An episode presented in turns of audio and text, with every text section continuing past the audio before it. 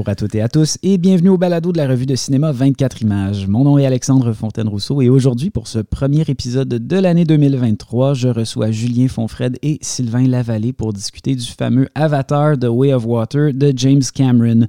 Mais tout d'abord, je suis avec Robert Daudelin pour parler du cinéaste Jean-Marie Straub qui nous a quittés le 20 novembre dernier à l'âge de 89 ans. Straub euh, formait avec euh, sa compagne Danielle Huyet un tandem de choc mieux connu des cinéphiles pour ses essais cinématographique co-signé sous le nom de Straubier. C'est un cinéma à la lisière du documentaire et de l'expérimentation, truffé de références et de citations, férocement engagé sur le plan politique et totalement unique au niveau esthétique euh, qu'on pourrait peut-être comparer à certains films de Jean-Luc Godard. Mais bon, on va en parler euh, plus en détail. Robert, merci d'avoir accepté mon invitation. Oui, oui. Ah non, mais je suis content de parler de, Jean-Marie, sa, disparition. Bon, il avait un âge euh, respectable. Mais néanmoins, ça m'a touché beaucoup parce que c'est un personnage tellement unique avec euh, Daniel, sa femme, dans le, paysage du cinéma contemporain que il y a comme un chapitre qui se ferme. Mm-hmm. bon, euh, Daniel était mort déjà en 2006, mais Jean-Marie survivait activement parce qu'il a continué à faire des petits films en HD, des caméras légères. Il n'a jamais décroché et de savoir qu'il y avait Jean-Marie en quelque part euh, dans le paysage général du cinéma, c'était tout de même euh, rassurant. En tout cas, Jean-Marie est parti. C'est le temps de lui dire adieu, mais de se rappeler de, de l'apport très, très particulier mm-hmm. qu'a été euh, l'ensemble des films, parce que c'est beaucoup de films. Hein. Euh, euh, moi, j'ai pas tout vu. Je, je connais personne qui a tout vu. Oui, c'est ça. Je pense que c'est une cinématographie qui on, passe une vie à l'explorer. Les films sont pas faciles à trouver. Les films sont jamais été vus en salle. Ils ont été vus. Le Festival du Nouveau Cinéma en a montré quelques-uns. La Cinémathèque en a montré quelques-uns on, arrive à revoir périodiquement Chronique d'Anna Magdalena Bach, mais autrement, les films n'ont pas été vus en salle. Mais il y a tout de même une quarantaine de films, tout format confondu, parce qu'ils ont fait des films de deux heures et demie, comme ils ont fait des films de 7-8 minutes, mm-hmm. euh, sur toutes sortes de terrains. Tu disais très justement, il y a des surdéterminants politiques qui sont fréquemment invoqués, mais il y a toutes sortes de choses. Puis il y a surtout un parti pris esthétique dont ils n'ont jamais dérogé. C'est incroyable.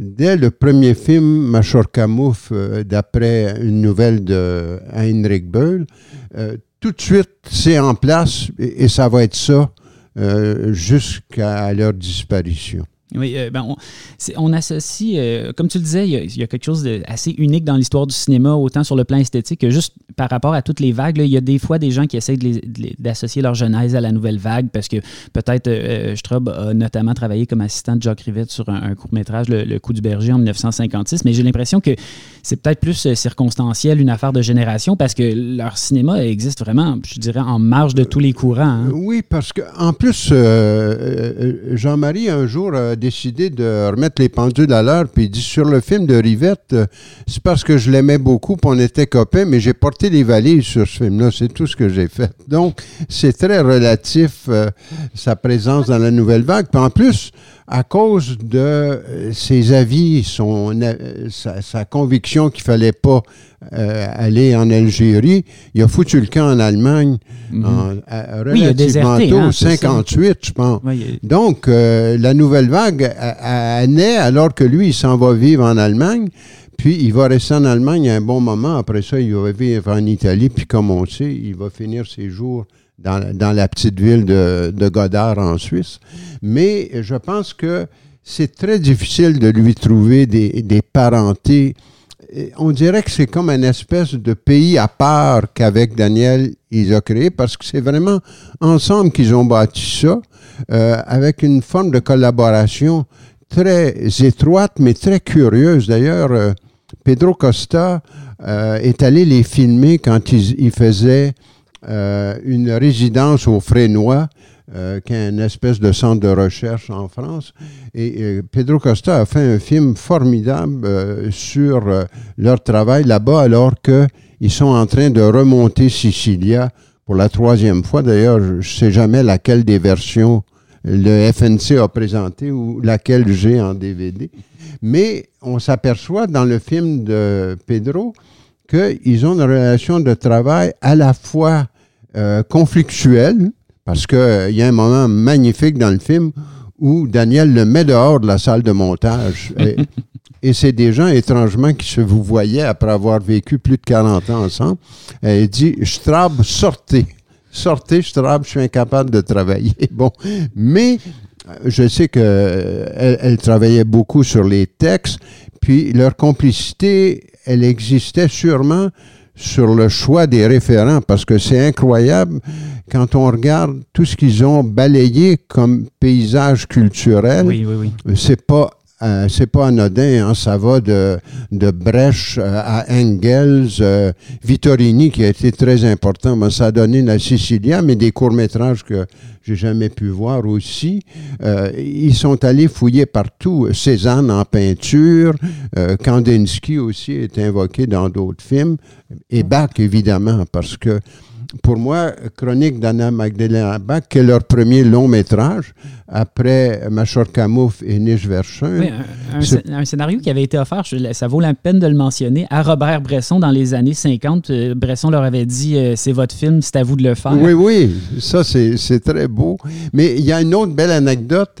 Euh, tu te souviens, c'est un grand musicien qui fait Bach, Gustave Léonard qui, qui, qui, était hollandais, qui est mort il y a quelques années, euh, qui était euh, un des grands, grands clavecinistes, un des grands interprètes de Bach euh, au 20e siècle, puis début 21e.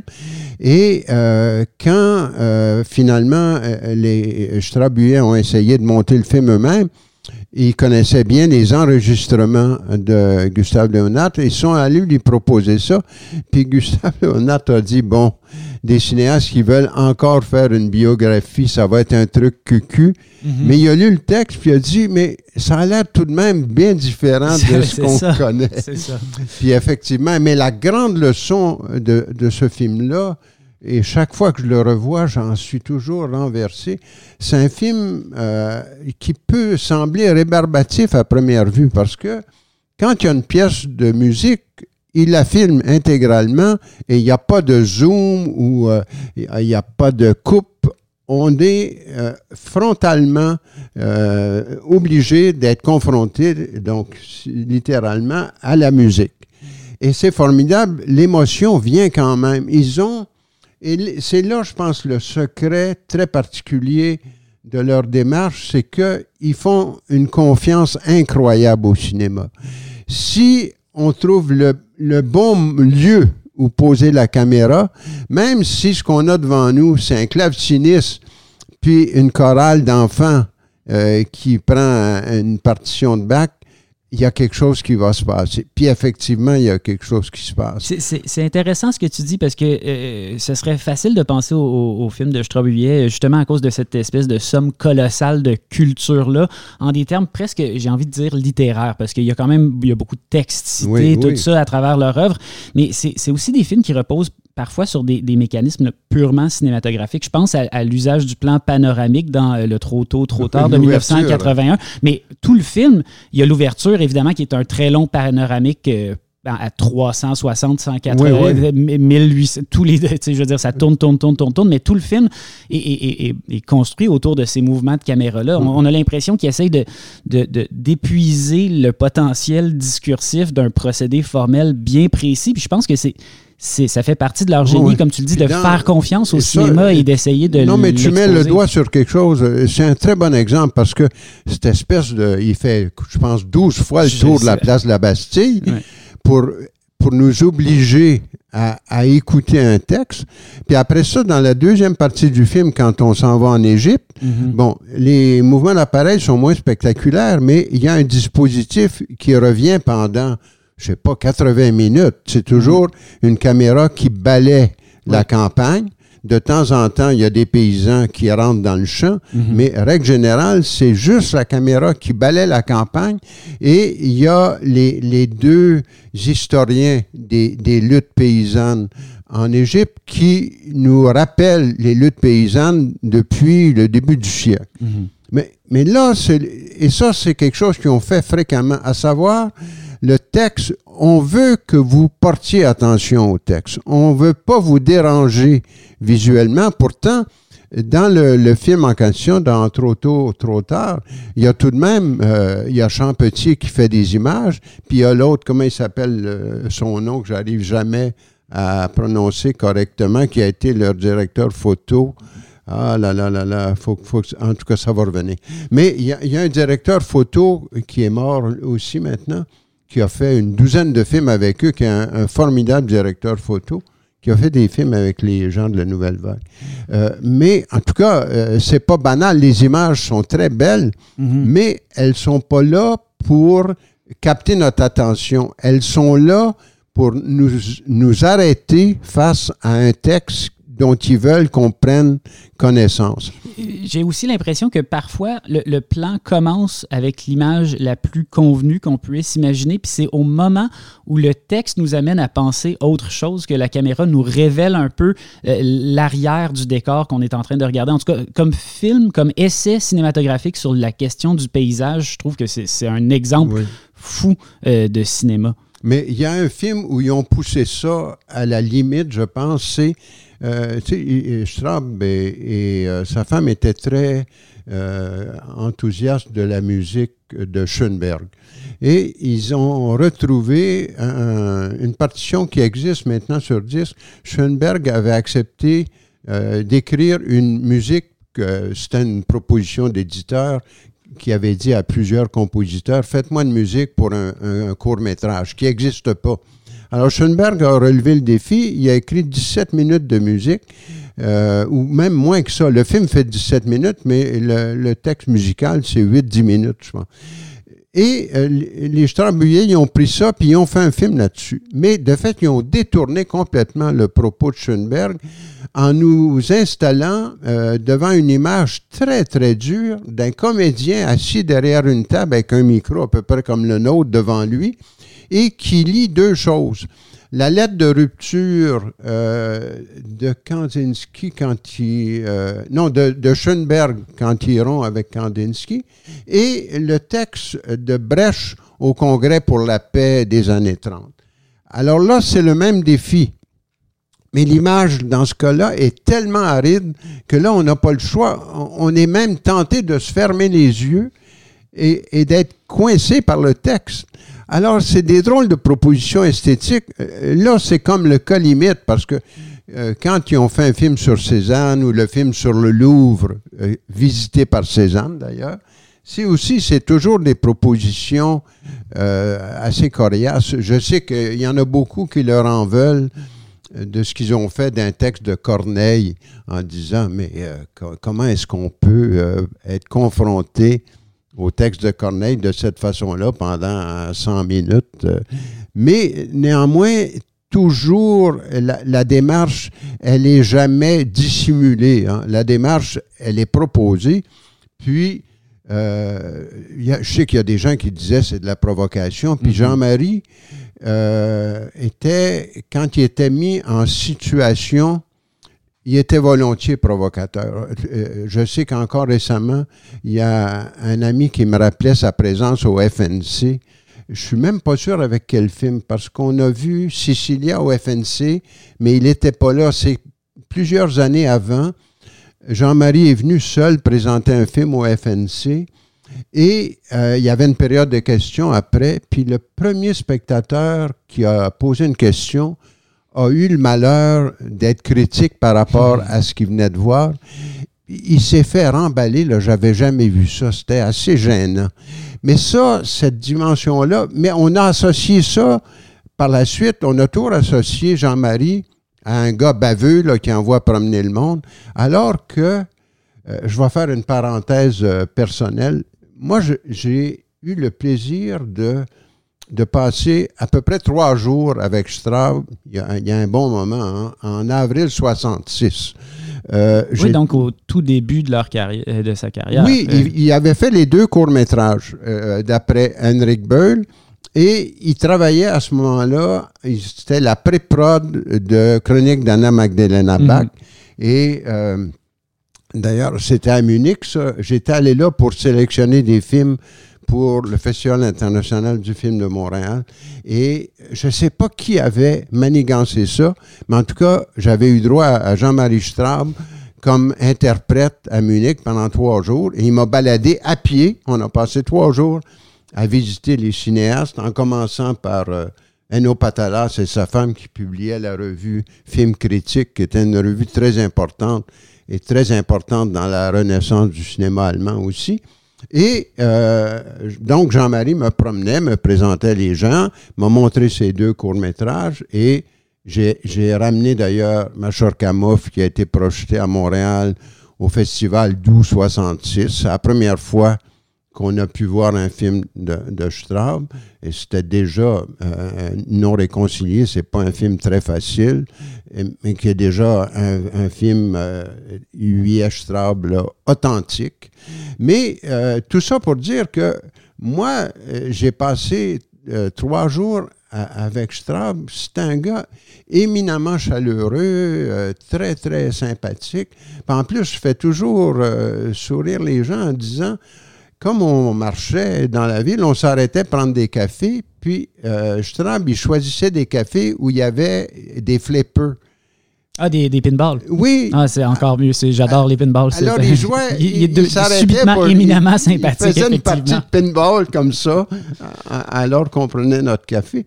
Donc, euh, moi, je, et puis, euh, ils habitaient un, un, logement très modeste, très, très petit. Euh, où il y avait beaucoup de disques de Bach, notamment par Gustave Léonard. Et comme ils étaient en pré-prod, ils, avaient, ils m'avaient montré, ils avaient retrouvé des partitions de Bach qu'ils avaient photocopiées et qu'ils avaient collées dans des, des faux cahiers d'époque qui, qui, sont sur le clavecin de, de Bach dans, dans, le film. Donc, euh, c'est donc dire que sous ce côté aride que leur mm-hmm. film nous propose, et que Jean-Marie insiste à développer quand on le met face à un public, c'était pas ça. Je trouve que c'était des gens formidables. Puis leur entêtement à faire ce cinéma euh, aussi exigeant, mais qui, par un autre côté, un cinéma très généreux parce que euh, ce qu'ils ont fait euh, ne peut pas exister en dehors du cinéma, quoi qu'on en dise, on dit. C'est pas vrai que le film dont tu parlais, là, trop tôt, trop tard, tu dis, oui, mais on pourrait lire les textes. Lis le texte d'Engels, là ça fait pas le même effet non, absolument, que, d'être confronté aux images qu'ils ont mis sur le texte. J'ai envie de dire, premièrement, c'est ça. Donc, le texte d'Engels dans lequel il affirme que euh, si la Commune de Paris euh, est arrivée euh, trop tôt dans l'histoire, le révolutionnaire français François-Noël Babeuf, lui, il est arrivé trop tard, d'où le titre du film. mais c'est ça, le, le, fait que le film débute en France, se dirige ensuite vers l'Égypte, que les deux luttent les deux époques aussi cohabitent comme ça. Je trouve que c'est un cinéma euh, qui, qui, est là pour tisser des liens, pour créer des, des organiser les luttes, organiser les conflits, euh, les combats et, et les, les rejoindre dans un certain sens. Je trouve que c'est un cinéma qui a un sens de la communauté assez fort dans son engagement politique. et dans la première partie, il y a un truc formidable. Je veux dire qu'ils aillent chercher les informations statistiques du texte mm-hmm. de Engels, notamment par rapport à des villages de Normandie ou de Bretagne, ils vont les filmer. Le niveau de mendicité des, des, des, mais villages. oui, les films, les villages actuels mm. qui ont l'air assez coquets. Coquets, mais c'est quand même la drôle de tristesse de la campagne mais française oui, c'est ça. Il, met le texte de Engels là-dessus. C'est assez audacieux. Mais il y a, euh, un film très particulier que j'adore dans leur euh, filmo, c'est Sicilia. Où là, c'est pareil, le parti pris est, très audacieux. Ils prennent le texte de Vittorini, qui, est déjà un très, très beau texte, très fort, euh, très lyrique, et ils l'utilisent tel quel. Mais ils vont chercher des images magnifiques euh, en noir et blanc pour parler de... Euh, lui, c'est un texte des années de guerre, mais il les actualise en quelque sorte. Il filme la Sicile telle qu'ils peuvent ensemble la découvrir, avec le très beau texte de Vittorini qui vient comme ça euh, rythmer euh, leur filmage. Mais là, c'est drôle parce qu'ils ne se sont pas privés de cette dimension lyrique qui était déjà dans le texte de Vittorini et qu'ils assument totalement. Donc, c'est, c'est une œuvre finalement qui va chercher son matériau dans beaucoup d'endroits. Euh, peut-être une dernière euh, question, j'ai envie de dire. On, parle on a beaucoup parlé de cette rigueur, donc euh, qui peut un peu paraître intransigeante, mais en fait qui est la marque d'une grande intégrité intellectuelle. J'ai envie de dire, c'est sûr que c'est pas un cinéma qui est très accessible. Qu'est-ce que, qu'est-ce que tu dirais à quelqu'un qui veut s'initier à Astrobuyet? comme quelle porte euh, tu leur dirais d'ouvrir pour essayer d'entrer en contact avec ce cinéma-là, puis de passer par-dessus cette, espèce d'aridité-là qu'on peut voir et sentir quand on, entre en contact avec ce cinéma-là pour la première fois? Parce que moi, je sais que même moi qui j'ai quand même j'ai vu des films dans ma vie, mais mon premier contact avec Strabouillet, ça n'a pas été particulièrement. Je me souviens plus c'était quel film en fait, mais je me souviens que c'était OK, il y a, un mur entre moi et l'écran, puis il ah va falloir que je le perce. Ah non, mais en tout cas, il ne faut pas commencer par Othon ou euh, Moïse et Aaron, des, qui sont des, des trucs euh, euh, gigantesques, mais vraiment qui sollicitent un engagement de la part du spectateur qui est vraiment difficile à, trouver spontanément. Non, on, parlait il y a une seconde de Sicilia. Sicilia, pour moi, il n'y a pas de barrière. On peut entrer dedans facilement. Puis, si on est moindrement mélomane, Chronique d'Anna Magdalena Bach, écoute, moi, c'est le film de Straub que j'ai vu le plus fréquemment. Puis, à la fin de ce film-là, c'est la voix d'Anna Magdalena qui nous a euh, parlé de Bach, de son mari. Quand elle dit euh, hier soir, euh, il s'est couché à 22 heures et à 3 heures, il est mort dans son sommeil.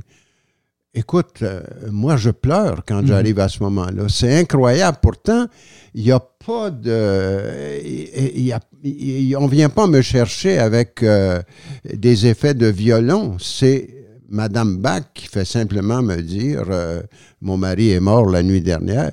Mais, puis pourtant, dans le film, on n'a pas insisté beaucoup parce que maintenant qu'on sait c'était quoi? On sait beaucoup plus euh, que Jean-Marie et Daniel en savaient en 66. On sait beaucoup plus sur le quotidien de Bach. On sait que euh, c'était pas un gars ennuyant, qu'il allait tester ses compositions à la taverne un soir par semaine. je veux dire, il avait une vie très, très remplie. il a fait plein d'enfants. Il s'est marié quelquefois. Bon, euh, puis la musique, évidemment, était partout dans sa vie. Mais si on est moindrement mélomane, la musique, euh, Léonard est formidable. Ça, c'est quelque chose qui nous aide à entrer dans l'univers de, de C'est une porte formidable. Merci, euh, Robert, d'être venu nous en parler. Et évidemment, on vous invite à, à découvrir donc ce cinéma.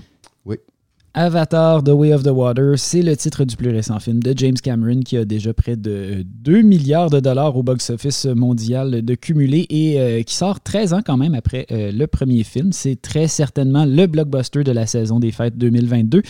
Et pour en parler, je suis avec Julien Fonfred et Sylvain Lavallée. Bonjour. Bonjour. Bonjour.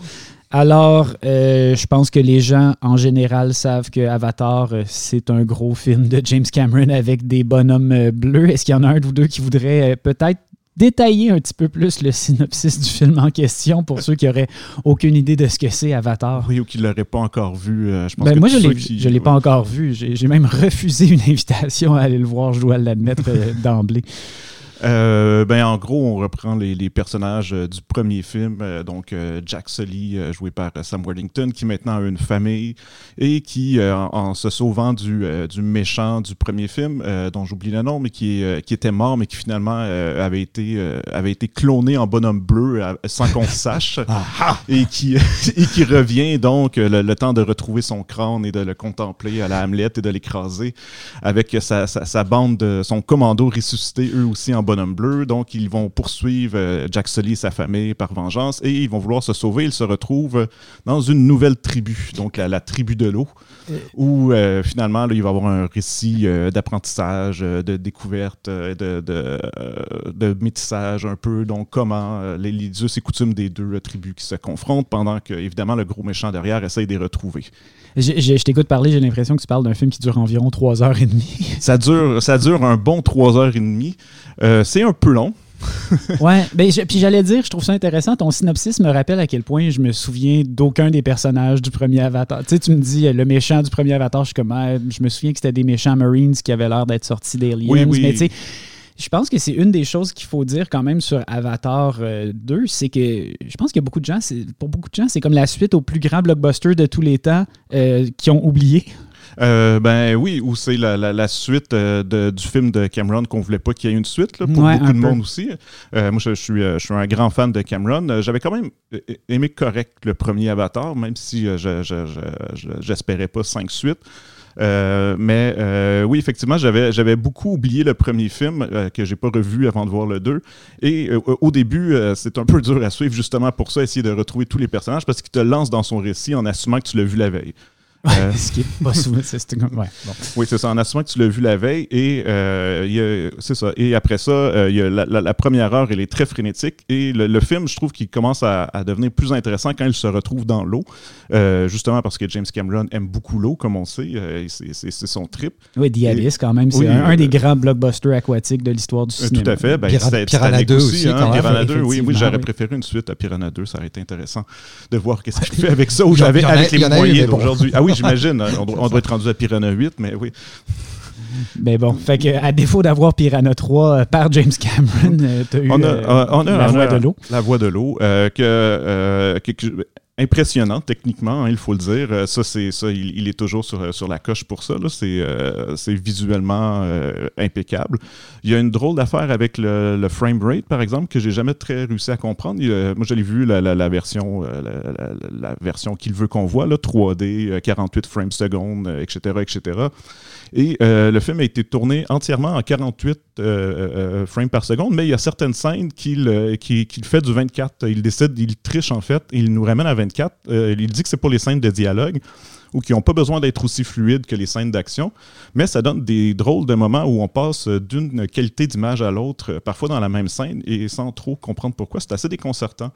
Euh, c'est un peu fascinant parce que James Cameron, c'est quand même un cinéaste qui se donne toujours et qui construit un peu son œuvre autour de défis techniques. J'ai mhm. l'impression, le premier Avatar, on s'en souvient, c'est le film qui a ramené euh, le cinéma 3D et puis qui a, pour le meilleur, mais peut-être surtout pour le pire, a, relancé euh, les projections 3D pour quasiment une décennie. Euh, est-ce je veux dire, j'ai l'impression que le défi technique euh, autour de cet avatar-là est peut-être un petit peu moins clair. C'est pas aussi. Par exemple, la, 3D, ça y est. Euh, je veux dire, quand le premier avatar est sorti, c'était Waouh, va voir ça, va le voir en 3D. Mhm. Est-ce qu'il y a encore un peu cet effet-là autour du, deuxième avatar? Ben, moins, beaucoup moins, justement. c'est un peu ce qui est, ce qui est décevant parce que pour, moi, en fait, si on suit la, la, carrière de James Cameron, Titanic, à quelque part, c'est la fin d'un monde. Ah, c'est la fin du 19e siècle, là, mettons, dans le film, mais c'est aussi la, fin d'un certain type de spectacle hollywoodien, hein, ce, truc à grand déploiement euh, fait, de cette façon-là. On voit plus vraiment ça aujourd'hui. Quand on commence avec euh, le, premier Avatar, qui est le film qu'il a fait ensuite, c'est le début d'un nouveau monde, à quelque part. Hein. Là, on rentre dans le truc euh, numérique et tout. Et le film est très réflexif de ça. Hein. Jake Sully, on en a beaucoup parlé, qui était en chaise roulante au début, qui devient un avatar et donc qui retrouve ses jambes et qui se plonge dans Pandora, qui représente un peu le spectateur, donc, qui va, avec ses lunettes 3D, lui aussi découvrir le monde de, Pandora. il y avait cet effet euh, réflexif-là, donc, autour de la technologie que, James Cameron utilisait qui pour moi rendait le film un peu plus intéressant que, la simple, que, la simple, que le simple scénario. Mais rendu euh, à euh, Way of the Water, pour moi, j'ai trouvé qu'il stagne un peu. il, ben, il, complexifie, il, il, va perfectionner qu'est-ce qu'il utilise dans le fond dans le premier. Mais il n'y a plus cet aspect réflexif-là sur la technologie qui a pourtant été toujours très présent dans son cinéma, dans les Terminators aussi, même dans Titanic. C'est tout le temps euh, la, technologie qu'on utilise finit par se retourner contre nous, ou euh, que des fois on l'utilise d'une bonne façon, des fois on l'utilise d'une mauvaise façon. Donc il confronte ça. Et je trouvais que dans euh, Way of the Water, c'était beaucoup moins présent. Et ça rendait son cinéma un peu, un peu, un peu plat. Euh, au-delà euh, du fait que ses scénarios sont jamais géniaux. D'habitude, pour moi, c'est ça, c'est beaucoup qui soutient un peu, qui soutient son cinéma. Et là, c'est ça, j'avais l'impression de faire un peu du surface par rapport, par rapport à, ce que lui a l'habitude de faire. Et c'est pour ça aussi, je pense que la, partie la plus intéressante, c'est qu'on arrive dans l'eau parce que là, tout d'un coup, il se remet à explorer, il se remet à prendre son temps un peu plus à, euh, ben, comme dans le premier film, donc quand on tombe pour la première fois dans, dans la forêt de Pandora et tout, il, prend, il s'amuse avec le 3D, il s'amuse à nous montrer sa technologie et à nous faire découvrir en même temps euh, le monde qu'il a créé. Et on retrouve cet effet-là, donc, quand on arrive dans la nouvelle tribu. Et à ce moment-là, je trouve qu'il est un peu plus intéressant. Et euh, à la fin aussi, évidemment, quand il renverse son bateau et tout, on sait qu'il est capable de renverser un bateau et de, de, faire des belles séquences d'action. Euh, tu parlais aussi, mais il y, a quelque chose d'intéressant par contre, c'est que euh, oui? Parce qu'en matière de technologie, il y a quand même ce truc où moi, avant d'y aller, j'ai fait mes recherches, genre quelle est la bonne version pour voir Avatar? Donc il y avait toutes ces notions que je ne connaissais. Alors, est-ce que je vais le voir en HFR ou est-ce que je vais le voir pas en HFR euh, Qu'est-ce qu'il faut Est-ce que je vais le voir en IMAX est -ce que, Donc là, là, tous les gens qui le testaient dans toutes les manières, parce qu'il y a quand même une manière de pousser la technologie de ce côté-là aussi.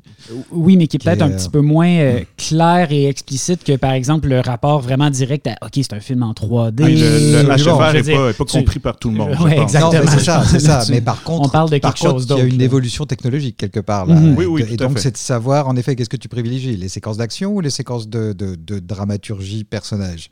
Donc oui, je l'ai vu sans HFR parce que je préférais voir des personnages et des, séquences plus naturelles. Mhm. Et puis toi, euh, qu'est-ce que tu en as pensé du film, euh, Julien?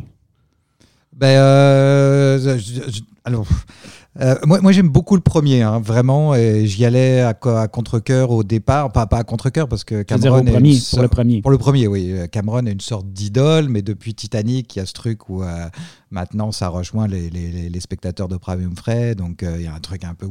Puis ça, tout, clairement, ça s'adresse à une autre génération à ce moment-là pour moi. Euh, mais j'y vais sans attente et je suis absolument mais impressionné et bluffé par, euh, par, par l'avancée technologique d'abord, parce que la, notion de spectacle cinématographique est passée à un autre niveau et que personne l'a égalé et clairement personne l'égalera après. Il euh, faut cette ambition et il faut ce, ce, rapport à la science et à la fiction aussi. C'est une aventure narrative et une aventure de, scientifique, clairement. Donc ça, c'est un, cinéma qui me plaît énormément. Euh, et, à partir du moment où, après 15 minutes, je me dis, OK, la plante en arrière-plan à droite, elle est vraiment belle, je me dis, là, là c'est autre chose en matière de, de, de cinéma. J'ai jamais vu ça. Puis il y a l'émerveillement d'un enfant de 10 ans, quoi. Je veux dire, euh, j'ai pas, j'ai pas, j'ai pas ressenti ça depuis. Donc, mais c'est.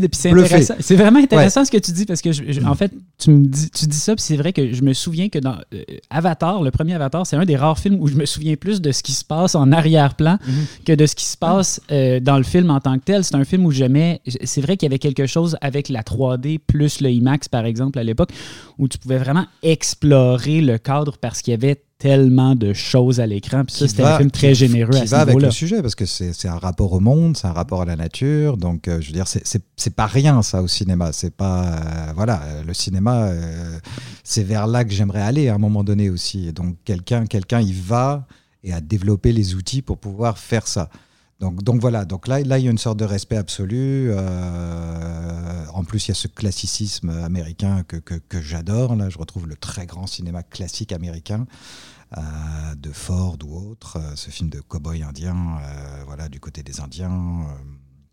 donc, donc, c'est ça, il y a tout, y a tout qui est, tout bien. Donc le deuxième, je veux je, veux pas l'attendre parce qu'en effet, une suite à Avatar, pareil, je me dis, bah, mais en même temps, clairement, il y a quand même une excitation et ça, ça m'emmerde un peu. mais bon, oui, je repousse le moment où je vais aller le voir et donc je vais le voir. Et, et quoi qu'il arrive, oui, c'est pas la même chose puisque l'émerveillement de la 3D, par exemple, il est plus là. On l'a eu dans le premier. Donc il n'y a pas la même chose. Euh, la narration en tant que telle, ce, côté un peu, il s'est déplacé ailleurs, il est devenu un truc beaucoup plus euh, du côté de l'enfance. Et là, je le dis de façon non péjorative, c'est vraiment une volonté. Puis je pense que c'est quelque chose qui fonctionne, mais qui s'adresse absolument pas à moi. Euh, je, suis peut-être vieux ou pas si vieux, mais même là, je veux dire, là, je parle d'adolescence. Euh, oui, j'ose espérer, mais, euh, mais j'arrive pas à m'identifier quelque part. Mhm. Donc ça, c'est la différence avec, avec d'autres choses. Et, euh, mais par contre, la notion de grand spectacle et d'intelligence, je pense, en matière de, d'être au bon endroit au bon moment avec un film qui, qui veut dire quelque chose, qui dit quelque chose et qui est important, il est là. Donc je ne jamais je ne saurais et ne voudrais critiquer Avatar 2 par exemple. Techniquement, je peux, mais j'ai l'impression que si je commence à le critiquer, c'est parce qu'il ne s'adresse pas à moi. Parce que si j'écoute autour de moi, euh, je veux dire, il y a deux adolescentes, euh, la mienne et une amie à elle. Donc, euh, une qui me dit c'est incroyable parce que c'est exactement le spectre de tout ce qu'on ressent à, l'école et tout ça à travers des, enfants. Je dis ah bah ouais. Et puis il y en a une autre qui dit après dix minutes j'ai pleuré tellement c'était beau. Et ben voilà. qui oui, je vais être pour critiquer ça là Je veux dire clairement, et, et elles sont pas les seules. Non, non, non, non. mes, neveux ont adoré ça. C'était le plus grand film de tous les temps qu'ils venaient d'aller voir. Il y, a, quelque chose où je pense que c'est un film qui, qui marche vraiment bien avec le jeune public. Au-delà de la critique aussi, a été très positive autour du film, beaucoup plus que pour le premier Avatar, en fait. Ah ouais? Oui, oui, ah, euh, oui les, premiers échos étaient, étaient, étaient, vraiment, étaient vraiment positifs. Ça, une fois que le film est sorti, ça a été un peu plus mitigé, mais en général, le film a été très bien reçu. Euh, et il me semble, oui, on, critiquait critiquait le premier Avatar avait été beaucoup critiqué au niveau du scénario, entre autres. Et pour lui, au contraire, on, disait que là, Cameron il avait pris une maturité dans l'écriture. Il n'est plus le seul à écrire d'ailleurs, il, s'est entouré. Et c'est vrai qu'il y a quelque chose de plus complexe quand même que, dans le premier film, en, en termes des, des, relations entre personnages. Et euh, des divers personnages aussi, parce que là, c'est beaucoup plus éclaté. On, est, on suit les, trois. Euh, ils ont trois enfants, si je me rappelle bien. je suis déjà en train de. D'oublier lentement, oui, c'est ça. C'est ce que j'appelle l'effet Avatar, moi. oui, tout à fait. Je, me rappelle des images. Je s'oublie tellement bien. Je me rappelle de l'effet de l'effet d'émerveillement. C'est ça qui, qui, est qui, était là encore quand même. Hein. C'est vrai qu'il est, moins, qu'il est moins fort que pour le premier parce qu'il n'y a plus la nouveauté. Alors, pas ça, parce qu'à partir du moment où on va dans l'eau, euh, je veux dire, là, ça revient. oui, oui, oui, ça revient. Même si on le sait, on l'attend, c'est l'équivalent de la forêt, en effet, mais bon, il est quand même là. oui, oui, euh, oui, ils sont en train de nager dans l'eau pour la première fois avec. Euh, oui, bon, tout. Puis, puis, en matière de technologie, par contre, il y a quand même aussi ce truc de motion capture qui, qui, a, été développé et qui est poussé au plus loin de, de, la réussite. Là, je veux dire, il n'y a mm. pas eu ça. Je veux dire, Sigourney Weaver qui joue une adolescente de. oui, qui joue sa propre fille. sa propre fille de 12 ans, c'est impressionnant quand même. c'est très, impressionnant. C'est très impressionnant. Et puis il faut dire aussi que euh, ces temps-ci, en tout cas, Cameron s'attaque beaucoup à Marvel et tous ces trucs-là parce qu'il n'aime pas la technologie utilisée. Et euh, euh, lui, ce qu'il fait, entre autres, c'est d'aller filmer sous l'eau pour vrai. Hein. C'est pas, il n'a pas, il pas fait ça devant des green screen. Il est allé filmer sous l'eau pour avoir la sensation physique de l'eau avec ses caméras et tout. Et ça fait, ça fait effectivement une différence par rapport à. On a quand même appris qu'on pouvait ne pas respirer cinq minutes sous l'eau. Hein, ah, parce que les acteurs. Cruise déjà dit. Hein. Je savais que Tom Cruise allait finir par repartir dans ce podcast. Tom, Tom Cruise, il était seul et là, ils sont tous. Ah oui, oui. Est-ce qu'il a battu le record de Kate Winslet? Je ne sais pas. Apparemment, elle a été jusqu'à 6, quoi, ou un truc comme ça. Ah je oui, sais okay, je sais pas. Oui, oui, c'est celle qui a battu le record. Pour pouvoir jouer sous l'eau, en effet. Ouais, c'est ça, ouais. Oui, ce qui, est, euh, euh, ce qui est quand même particulier, hein, parce qu'on on pourrait croire que, que, tout est fait derrière des écrans verts, mais non, euh, James Cameron est encore. il utilise la technologie d'une manière que personne d'autre le fait. donc, et ça, ça, reste unique, ça, ça, ça paraît à l'écran. La technologie, elle est raisonnée et raisonnable dans. oui, oui, oui. il sait qu'est-ce qu'il fait. Puis, hein. puis elle est un sujet, puis elle est une, une conscience spirituelle quelque part, une sorte de lien possible entre, entre l'individu, la nature, tout ça. Donc il y, a quand même un film qui est, qui, est, qui est, au bon endroit tout le temps en matière de valeur, de morale, de, il y a quand même aussi qu'un seul sujet qui doit être euh, abordé en ce moment, c'est l'écologie. Bah, voilà. Là, oui. là, il y en a un qui le fait. Hein. Oui, il, le fait bien. Il faut le dire qui quand même. change la conscience. On ne peut pas ne pas parler d'Avatar sans parler du fait que euh, c'est une fable écologique euh, très grand public en 2023, un moment où effectivement on a probablement besoin de beaucoup de fables écologiques. Est-ce qu'à ce, niveau-là, le film fonctionne d'après vous? Alors en fait, depuis le premier Avatar a eu un truc qui s'est produit et là, on alors c'est un syndrome qui s'appelle le, le PADS, Post-Avatar Depression Syndrome. Euh, oui, oui. Ouais, c'est ça. qui, euh, pousse jusqu'au suicide, hein, quand même. Totalement, oui, oui. Alors, c'est ce rapport à, une œuvre d'art et c'est ce rapport au beau, en fait. Euh, qui. C'est le syndrome de Stendhal en 2000. Alors, alors il y, a de ça. C'est le fait que notre monde n'est pas assez beau, contrairement à Pandora. Il y a de ça, mais c'est toute cette, c'est tout ce nombre de, de, de, jeunes publics euh, qui, en sortant d'Avatar, dépriment. C'est-à-dire que tu es confronté à quelque chose de, très beau, et quand tu ressors, tu te retrouves dans le monde réel. Euh, est- et, au départ, c'est une personne sur des forums qui commence à parler de ça, qui parle de suicide, qui parle de trucs. Ensuite, tout d'un coup, euh, c'est deux, trois, quatre. euh, ensuite, ils ouvrent des, forums spécifiques. Et là, tu réalises que c'est 20 à 30% ou 10 à 20% de, des, gens qui, des fans, quoi. Ce qui est pas rien. Et, voilà, c'est ce. Alors après, on, va essayer de le justifier en allant vers le, cet échappatoire vers le monde virtuel. Euh, de plus en plus, on va dire ah oui c'est ça, mais mais c'est pas, en fait c'est pas ça, c'est- vraiment un rapport au beau en fait, et à une connexion spirituelle avec quelque chose qu'on a perdu dans les dans les peuples occidentaux, dans les villes urbaines, dans les trucs comme ça, et qui est qui est, qui est pas rien, et, et voilà, et, et qui pousse ces gens-là à réagir par rapport à ça. Et Avatar est donc pas un film mineur. En fait, ce que je disais dernièrement, c'est que beaucoup de gens vont dans la forêt, s'assoient sur un rocher, attendent des heures à rien faire, à être avec la nature, seul.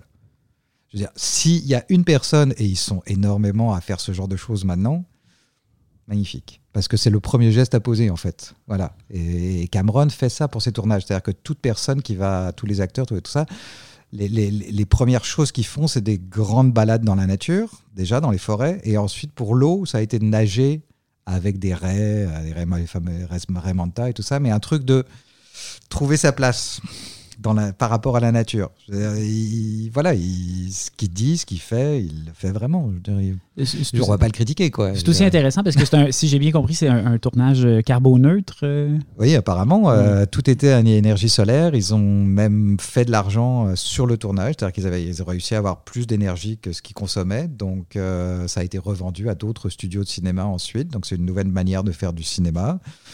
Euh, ces acteurs, voilà, il avait un acteur maori aussi. euh, voilà, ça a été de replonger. euh, tout d'un coup, il avait, le maori avait un tatouage énorme de raie sur le corps. Il n'a jamais vraiment réfléchi à ce tatouage et il a nagé avec des train Et là, tout d'un coup, bah voilà, euh, une fierté euh, du peuple, de spiritualité, de compréhension, de tout ça. Il a changé complètement. C'est- tout ça. Oui, il y a le cinéma, oui, il y a un film. Et en plus, il arrive à parler aux jeunes, bah, magnifique. Et après, euh, l'idée, c'est de changer les valeurs, changer une perception de la nature, changer un rapport à l'animal, changer. euh, et si ça marche, euh, c'est ce qu'il faut faire, quoi.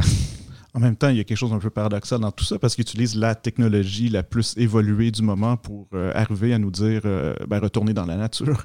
Mais euh, ce, qu'il fait, euh, en fait, mais c'est vrai qu'il y a une conscience de la technologie, donc une conscience de, la manière de l'utiliser et que c'est souvent ça dans ces films, c'est justement de confronter les, manières d'utiliser la technologie. Bon, je repense à Terminator 2, où il faut éduquer le Terminator pour ne pas qu'il tue les personnes. C'est un, peu le, un peu le cinéma de Cameron, au fond. hein. Il faut éduquer la technologie pour l'utiliser à bon escient. Et, euh, et c'est vrai que c'est ça qui est, qui, est, qui est assez fort dans son cinéma, c'est d'être capable de, euh, d'utiliser la technique du, ci- du cinéma, le fait que le cinéma est un art euh, technologique avant tout, et de l'articuler autour de ces enjeux-là, euh, sans que ça paraisse, euh, sans que ça paraisse dé- trop déplacé. Disons Ouais, que le fait que ça coûte, l'argent que ça coûte, etc., c'est, quand même un peu indécent. Mais quand même, il, il y a une conscience de tout ça dans ces films.